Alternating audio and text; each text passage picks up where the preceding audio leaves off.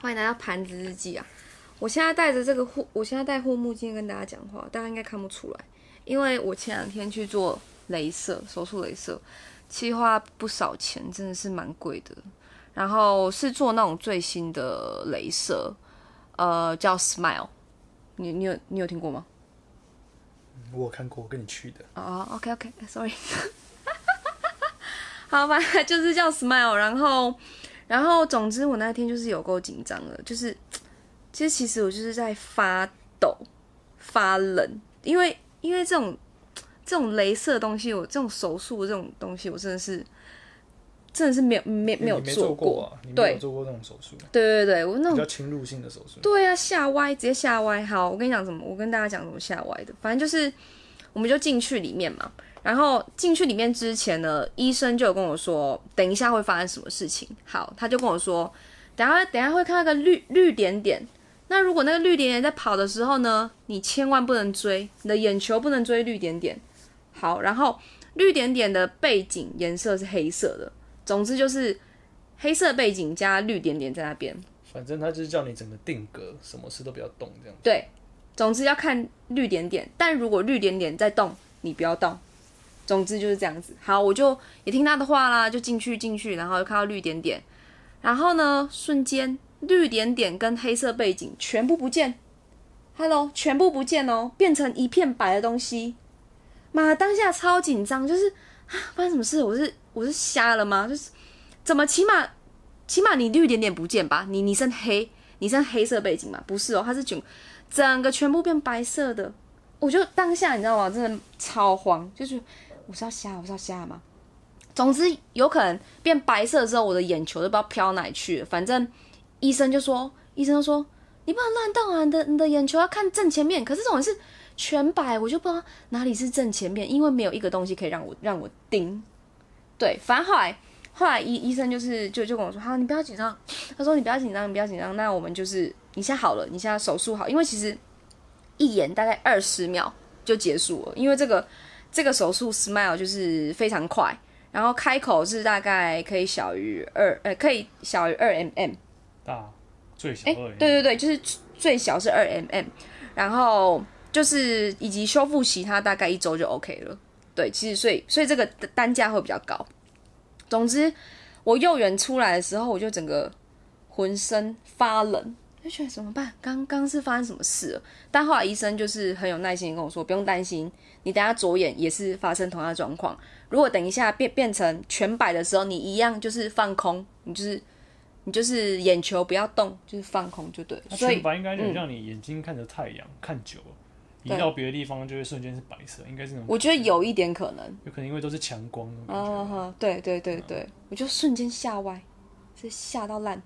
然后后来，反正总之左眼表表现很好，就是二 mm，就开二二 mm 的伤口啊。右眼他跟我说是二点一 mm，对。然后到目前术后两天，到现在就是每天戴护目镜啊，然后睡觉戴护目镜啊，然后乖乖点那个眼药水，都还行啦。就是这个医生的技术很很不错，而且这间这间这间诊所每一个人的服务也都很棒。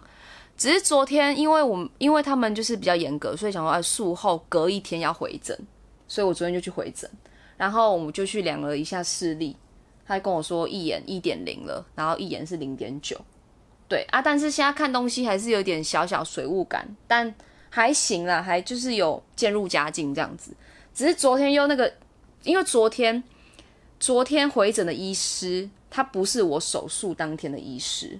因为我手术的当天，医师他是只有礼拜四还有礼拜六才会北才会北上来来开来来帮那个客人做镭射。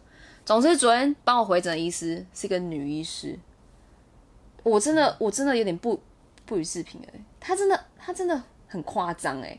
总之就是我右我右上眼皮有长一颗东西，那个不是真眼，它就那个就是就是你可能过度使用手机啊，或者是你一直疯狂追剧。或是你作息不正常，就可能会长一个一个东西，但是它不会痛啊，你眨眼不会有异物感，然后它就只是一个在那边的一颗东西。然后我手术当天，那个医师也有看到这颗东西，医师也跟我说，哎、这个 OK 啦，就是你多喝水几天啊，多好好休息，它就会消掉了。然后我昨天去回诊那个女医师，她看到这颗的时候就直接说：“啊，怎么这样还给你手术？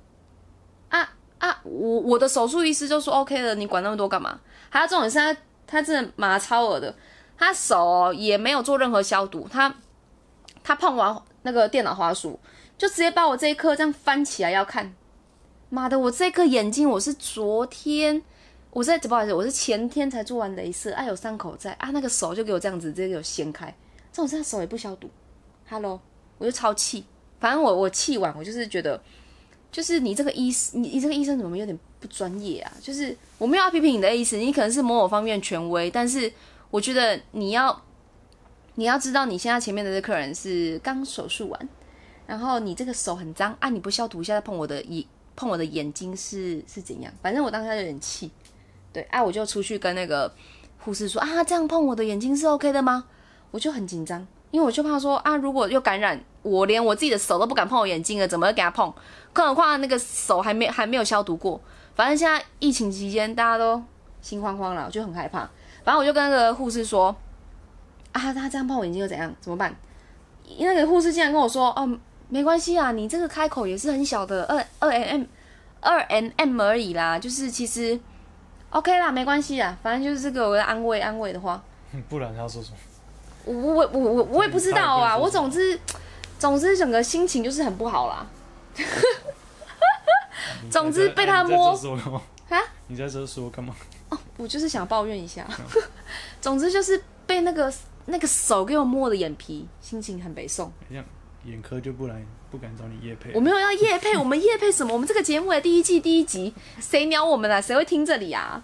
对啊，谁谁会鸟我们呢？我不 care，我真的不在乎啊，只是抒发一下，抒发一下昨天很北宋。好啦，想要算了，反正我也有按时滴我的一些眼药水之类的。到今天目前第三天还好啦，是没什么状况。对，但是还是就是小小的水雾感。远看都 OK，但近看就是有点小模糊。但我希望可以好好的渐入佳境。他现在每天都戴着护目镜，出门就是戴墨镜。对，防疫一百分。OK。防疫不是要戴口罩吗？啊，哦要，我要了，我也会戴。跟护目镜什么关系？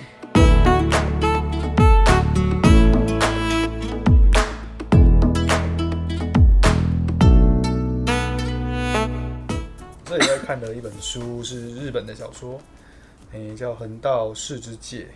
嗯，它，我觉得它很特别的，就就是这本书的节奏吗？这算节奏吗？有点像在看电影一样。嗯，就它不像一般的书是循序渐进的，一直往下演下去。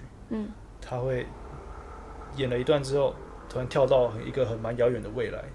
的故事，然后又跳回现在，跳来跳去就对了，跳来跳去，对不对？然后在每次跳跃的过程中，你反而会对现在这个书中某个人物会有更更深的了解，这样啊，会你会知道他未来的长长相，而去想到他现在为什么做什么事啊，变成这样子，这样子。哦，就是有点像时空交时空穿梭，你会看，你会看到他整。有点像看到他书中角色的完整的人生的感觉这样子，对。然后他在讲横道世界这个年轻人是刚考上大学的，嗯，对。然后本来在比较乡下的地方，就哦，对。然后去到东京，有点像在讲他，哎，北漂青年，嗯，没可能有点那种感觉吧？因为我我知道台湾有些中南部的人好像考大学会刻意要填台北。然后有可能就是心境，他的心境上可能有点像那种心境，就是想要去大都市看看。对，嗯，所以他有他中间有一段话，就是他一开始的时候，他到东京，他觉得对他也是一个全新生活的展开。嗯，然后到中间，他剧情进展到中间，他有一段话是说，哎，他回到他的家乡了，嗯，然后可能过年还什么的。然后他准备要回东京之后，他顺口是说出我准备回去东京了。嗯，对他不像一开始是说他要去，他要去东京上学，他反而也觉得自己东京反而变成他自己的家，另外一个家就对了。他要回去东京。我觉得我我我觉得这个这本书还蛮好看的原因是，他在讲大学的生活，其实跟我们都读过大学，都知道那种心境，我觉得有些地方蛮像的。心境转换，对，就像我我是台北人，然后跑去台中读大学。其实读完大学那读大学的时候，我其实没有想过我会回台北，所以通常我回台北过过年过节，我也是会说我要回台中了这样子。嗯，对，所以其实跟他蛮像，中间是会有蛮像的一些剧情，你会蛮有蛮有身临情境的感觉，对啊。反正他就在，其实这本书就很像日本电影啊。我觉得日本电影有些电影就是走慢慢的节奏，步调很慢，对，然后很平淡，很平淡，可是你就会。想要一步一步把它看完这样子，然后那个像对啊，像那四肢愈合的电影都是这样走走慢慢的节奏啊，但是都蛮温馨的，嗯，都会想哭。对，然后就看完了，虽然说剧情很平，可是看完了你心里就有一种有点被它影响到的感觉，这样子，它会 touch 到你心中的某个点那种感觉，对，好像还不错哦。嗯。嗯，然后反正他在讲这个年轻人他刚上大学的发生的种种事情，进而影响到他未来。然后他这个人的个性，因为非常的，嗯，耿直吧，所以他也耿直，耿直，耿直就是比较 比较憨厚老实，是吗？嗯，也可以这么说吧，就是比较怎么讲，很正向的一个人很正向，然后不会跟你太拐拐弯抹角什么事，有话直说。然后他就有点影响到他身边的人，也影响到他身边人的未来，这样子。然后他有很很有趣的一点，就是他中间跳到未来的那些章节啊，都是讲他身边的这些人未来的生活变成怎样嘛。嗯。然后他们最后都会回到一个主轴，就是他们在未来生活，有可能就是他们四五十岁、四十岁那时候，嗯，会突然回想到他大一的时候，他这个朋友，然后都是开心的，都是美好的回忆啦。对，都是觉得他大学因为有这个人。哦，改改变更完整的，对，像他书后面这边就有写一段话，就是一想到这世上有许多人在青春年少时没遇过世之界，不知为何总觉得自己。活得值得了，这种感觉就是他在每一个人的人生中都是扮演一个蛮重要的角色吧，就可能都是有站在心里的一部分。对，可能四十岁就是想想青春少年的时候，哎，这个人好像真的蛮重要的，在我人生中好像一个是一个蛮重要的角色，还会想到他会会心一笑的感觉，对不对？对啊，所以说不定你现实世界中你的大学生活也有这么一个人，也是有可能的。嗯，对啊，反正还蛮特别的，这本书还蛮好看的。对，然后。反正你有演他大学啊，交女朋友啊，还是什么好朋友，什么怀孕啊，什么有的没的这样子。对。可是哎，我觉得这本书还有个最特别的是，他在讲到中间的时候，嗯，他在演未来的某个瞬间就跟你讲，其实这个男主角已经过世了这样子，然后他连死因什么都写得很清楚。我觉得这在剧情安排上反而让我更想看下去，就是说他到底是。到底他这中间又发生什么事，会让他变成这样子？对啊，不然怎么怎么会说，哎，作者呃主角怎么就这样死掉了？对，所以是蛮特别的，还行。但这本书是不是蛮久以前的啊？是二，好像是二零一零年的书，哎，有吗？有这么久吗？对啊。哦，哎，真的哎。对啊，二零一零年的，其实算是十年前的书。但你怎么会突然来看啊？哎，哎哎，我妈我妈妈说好看，给我看。OK，OK，而且其实我本来有好一阵子都没看书，然后最近其实觉得心情很乱，就刚好也也也有点想看书，然后就开始看书，结果一看，一天一本，一天一本，对，你有点强，对我两个礼拜就看了三本，反正刚好上班都没事，哎，你时间有点多，上班没时间边看书，行啊，对，然后哎，讲到哪里了？你就讲到说他中间中间他就过世了。然后作者也写说他为什么过世，对，反而会让你更想要看下去这样。那最后是怎样？还还是我们给听听众自己看啊？对啊，有兴趣可以自己去看。有兴趣自己看好了，反正它应该就是有一点定位成，呃，用因为因为我看是蛮厚的，所以应该是作者他描有可能有点像村上春树的作写法吧，就是描述很多很多 detail 吧。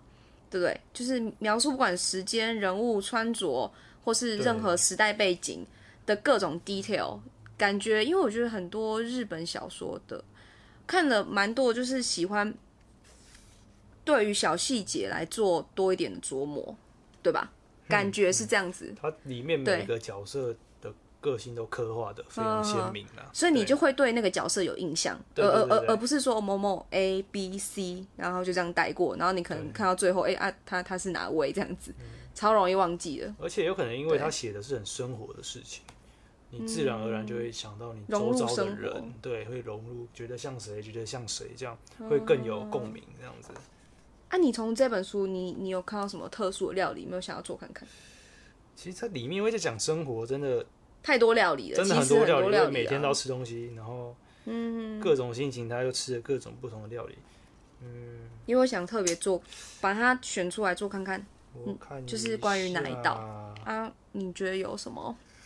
特别料理嘛，或是一些日式啊什么的。如果你要连接到第一第一集，第一个，嗯，第一集，然后一开始这种开始的感觉，嗯，他刚好他到这本书里面的男主角到东京生活，嗯，的租屋处的邻居，刚好邻居。有在煮一道菜，然后还请他吃，算是他一开始象征他新生活的开始。哎呀，就到东京啊，搞不好可以当这一集。哎，好像可以耶，就等于说我们这 Parkes 第一季第一集做看看，跟这本书一样，他到了一个新环境，到东京，然后邻居请他吃一顿菜，好像是叫做，他们可以互相呼应哦。好像是叫奶油炖菜吧？奶油炖菜哦，对，奶油炖菜。哦，我觉得我们可以试试看。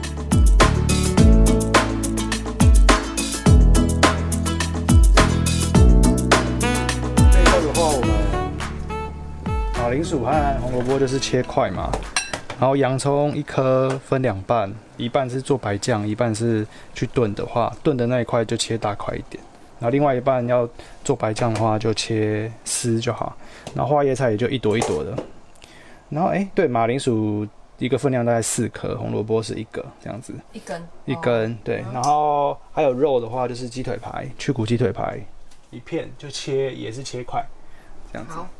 OK，配料完成。我看一下，那我们就先来炖好了。我们先把那些要炖久一点的先下锅炖一下，这样。所以就是马铃薯跟红萝卜。马铃薯、红萝卜还有还有那种大块的洋葱，对。先下。先炖这几个，一般的冷水。嗯。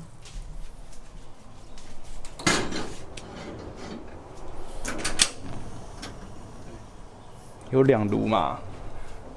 我们就先来烫花野菜，然后烫完花野菜之后再煎鸡肉，煎完鸡肉剩下的鸡油就拿来跟白酱一起做的。然后其实在家烫东西啊，我都习惯先用热水壶煮一壶热水，这样子就直接就滚，比较快，比较快，比较快，不用在那边等瓦斯这样，就直接下花椰菜。花椰菜这边一开始不用煮太熟，大概烫个两分钟就好。因为之后那个炖完还要再下去一次，OK，然后水就先倒掉，这边要洗碗。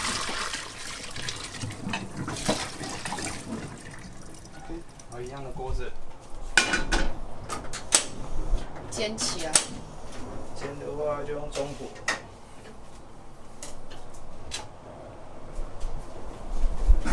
鸡皮面朝下。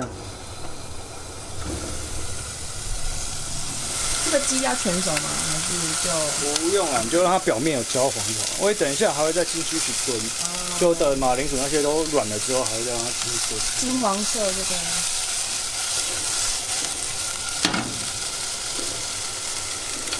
应该也是煎个两三分钟就差不多了。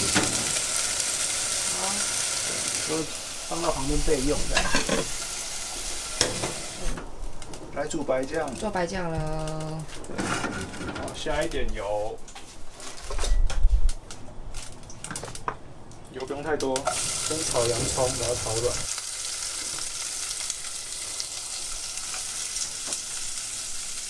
洋葱差不多软了之后，可以准备下鲜奶油。奶油大概三四百沫了。如果你是用牛奶加奶油的话，就是。下洋葱前就先下那个奶油块，对，让它融。对，然后就变成不用下食食用油这样子。OK，然后这个煮滚等等，煮到滚就来加面粉。干嘛加面粉？让它有点勾芡的感觉吧，比较勾勾勾勾的感觉。对啊。其实我不太知道为什么它这个白酱要加洋葱，我是跟他食谱做的。因为我之前做意大利面什么的，有些白酱是直接就鲜奶油加那个面粉，对啊，所以有可能它这个是为了符合这个奶油炖菜的味道这样。如果你嫌麻烦，你又你想一次做很多白酱，你可以就不下洋葱这样。OK，它现在白酱差不多有点冒泡泡了，可以准备来加面粉。你就边撒边搅拌就好。白酱就搅到它有点像面糊这样子。哎呦，超糊的。对，面糊这样子，然后就可以关火备用这样。下刚刚的鸡肉这样子，对，然后再放花椰菜跟白酱进去搅一搅，这样就好像好像就好了。真的太慢了。这个慢出来。反正就让它整个白酱充分混合进去之后，就差不多好了。